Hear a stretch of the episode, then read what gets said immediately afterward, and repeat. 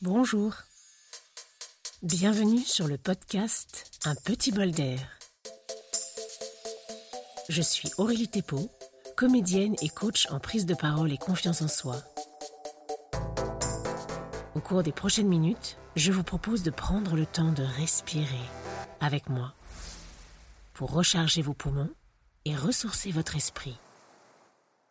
Après avoir parlé dans les épisodes précédents de nos émotions et des informations précieuses qu'elles nous donnent, je voudrais aujourd'hui revenir sur leurs origines, pour ainsi dire. Parlons donc un peu de nos pensées. Dans l'épisode numéro 8, appelé La petite histoire de la grande vague, je vous montrais que deux personnes pouvaient réagir au même événement de manière différente car ces deux personnes ont des pensées différentes sur la même situation. Alors, revenons tout d'abord rapidement sur le fonctionnement de notre cerveau.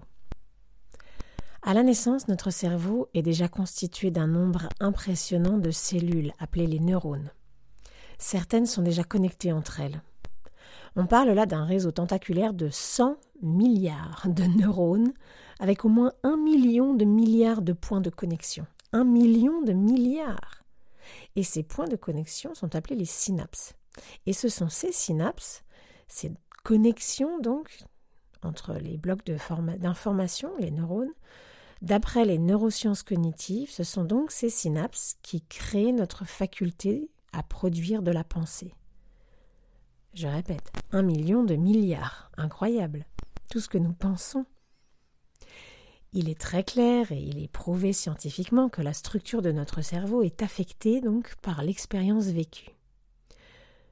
Affectée par ce que l'on nous a dit quand nous étions petits, bien sûr, mais aussi par tout ce que nous avons observé et surtout comment nous l'avons compris. Donc les neurones déjà présents à la naissance vont intégrer une information et selon les réseaux, c'est-à-dire les connexions entre les différentes neurones, cette information va être interprétée d'une certaine manière et enregistrée telle qu'elle.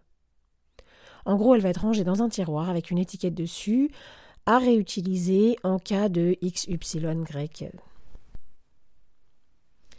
Et comme notre cerveau à l'origine a pour fonction la survie, son job en fait c'est de faire en sorte que nous survivions, il est surtout concentré sur le fait que la machine doit fonctionner.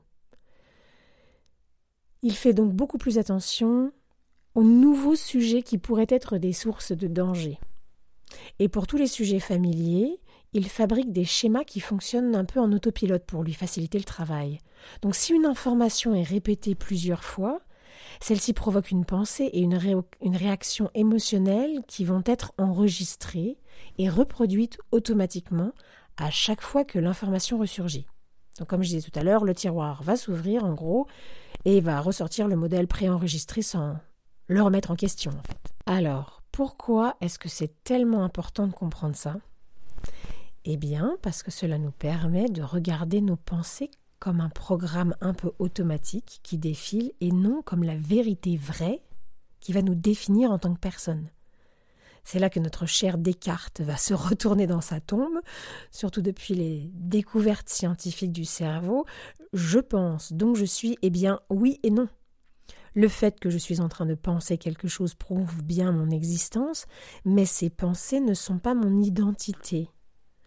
Le cerveau a créé des systèmes pour nous aider à bien fonctionner, mais ça n'est pas forcément nous, notre identité, notre personnalité.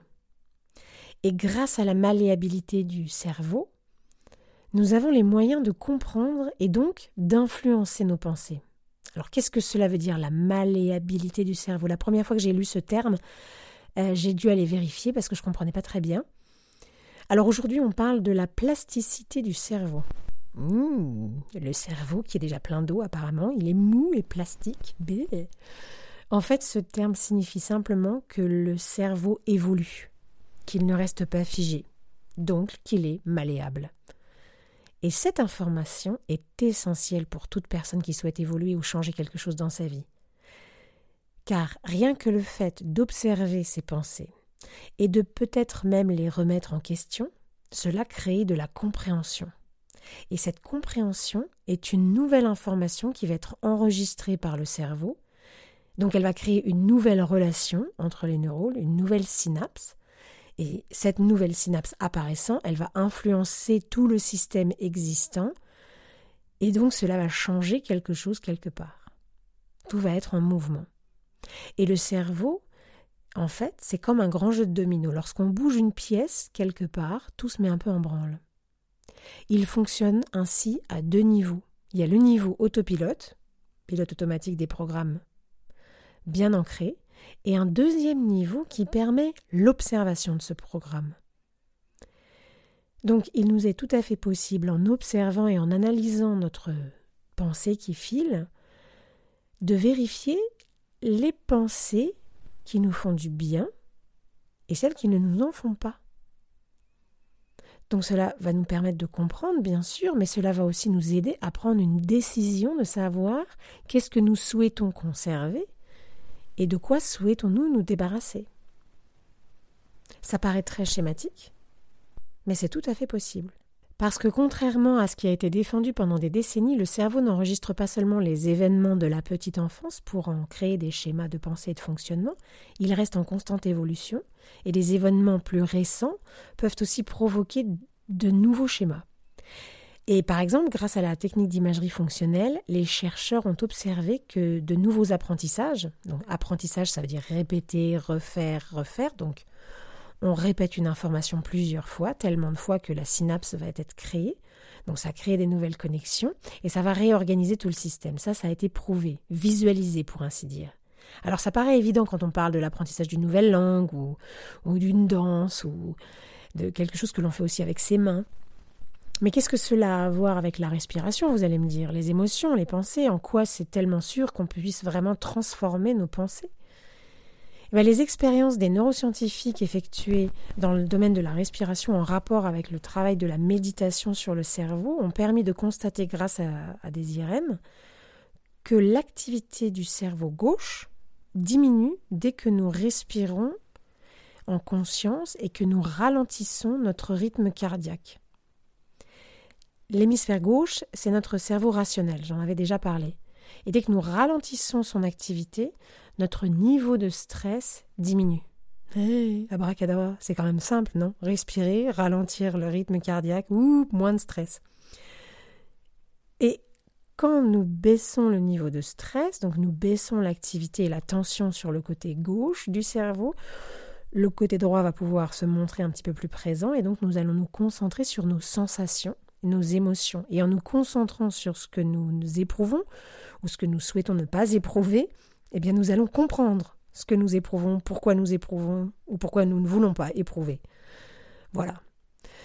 Sur ce sujet, je vous invite à lire euh, certains articles que j'ai mentionnés euh, dans la description de cet euh, épisode parce que bien évidemment, vous voyez bien qu'ici, je résume quand même, pour aller un peu à l'essentiel pour nous, des tas d'informations scientifiques étonnantes et extraordinaires. Alors moi, ce que je vous propose dans un premier temps, c'est d'affiner votre prise de conscience de vos pensées. Essayez de vous mettre de nouveau un réveil une fois par jour. Asseyez-vous, respirez, prenez une profonde inspiration, relâchez tout l'air par la bouche, comme nous avons l'habitude de, nous entraîner à le faire ici.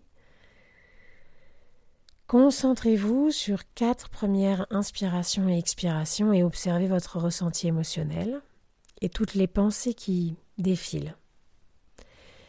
Et là, je vous rappelle une chose que j'avais évoquée dans le tout premier épisode. Je vous conseille en général, quand vous faites de la respiration, d'avoir un cahier à côté de vous, un papier et un crayon, pour noter des pensées qui vous semblent un peu trop envahissantes ou parfois aussi des choses qui vous semblent importantes que vous ne voulez pas oublier, de les noter tout de suite pendant la respiration pour vous libérer la tête quelque part. Eh bien là, c'est pareil. Reprenez un peu cette, euh, cette idée-là de respirer en conscience et d'écrire tout ce qui vous passe par la tête. Par la tête. Et ensuite, deuxième étape, concentrez-vous sur votre état actuel, sur l'émotion que vous ressentez à l'heure actuelle, et demandez-vous juste ce que vous pensez en relation avec cette émotion. Quelle est l'idée quelle est la pensée, quelle est la réflexion qui provoque cette émotion chez vous? Qu'est-ce que j'ai pensé au moment où cette émotion est apparue? Ou comment est-ce que cette apparition, cette émotion est apparue? À quel moment ça a commencé?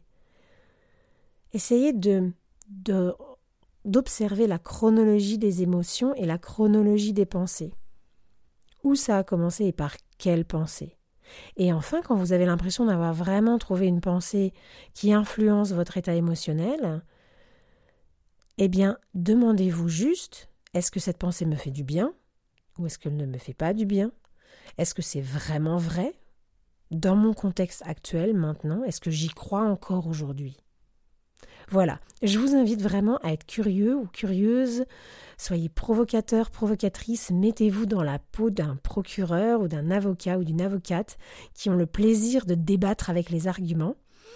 Réfléchissez, observez-vous, devenez un peu le détective de votre vie intérieure, sans jugement, sans vouloir obtenir quelque chose, juste observer pour comprendre, et peut-être que j'aurais réussi à vous contaminer avec ma fascination pour ces modes de fonctionnement.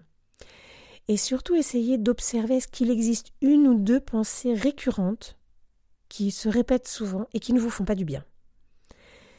Et dans un prochain épisode, je vous présenterai un exercice détaillé à utiliser face aux pensées justement destructrices. Et en attendant, n'hésitez pas à réécouter les épisodes de respiration régulièrement pour essayer d'avoir une régularité dans votre entraînement. N'oubliez pas ce qui permet de transformer les neurones et les synapses dans notre cerveau, c'est de répéter une information.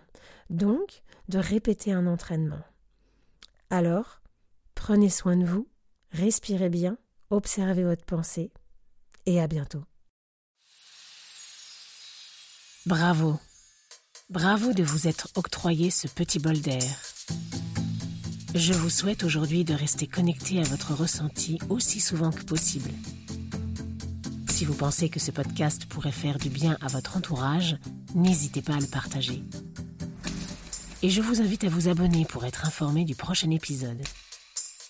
Merci d'avoir partagé ce moment avec moi.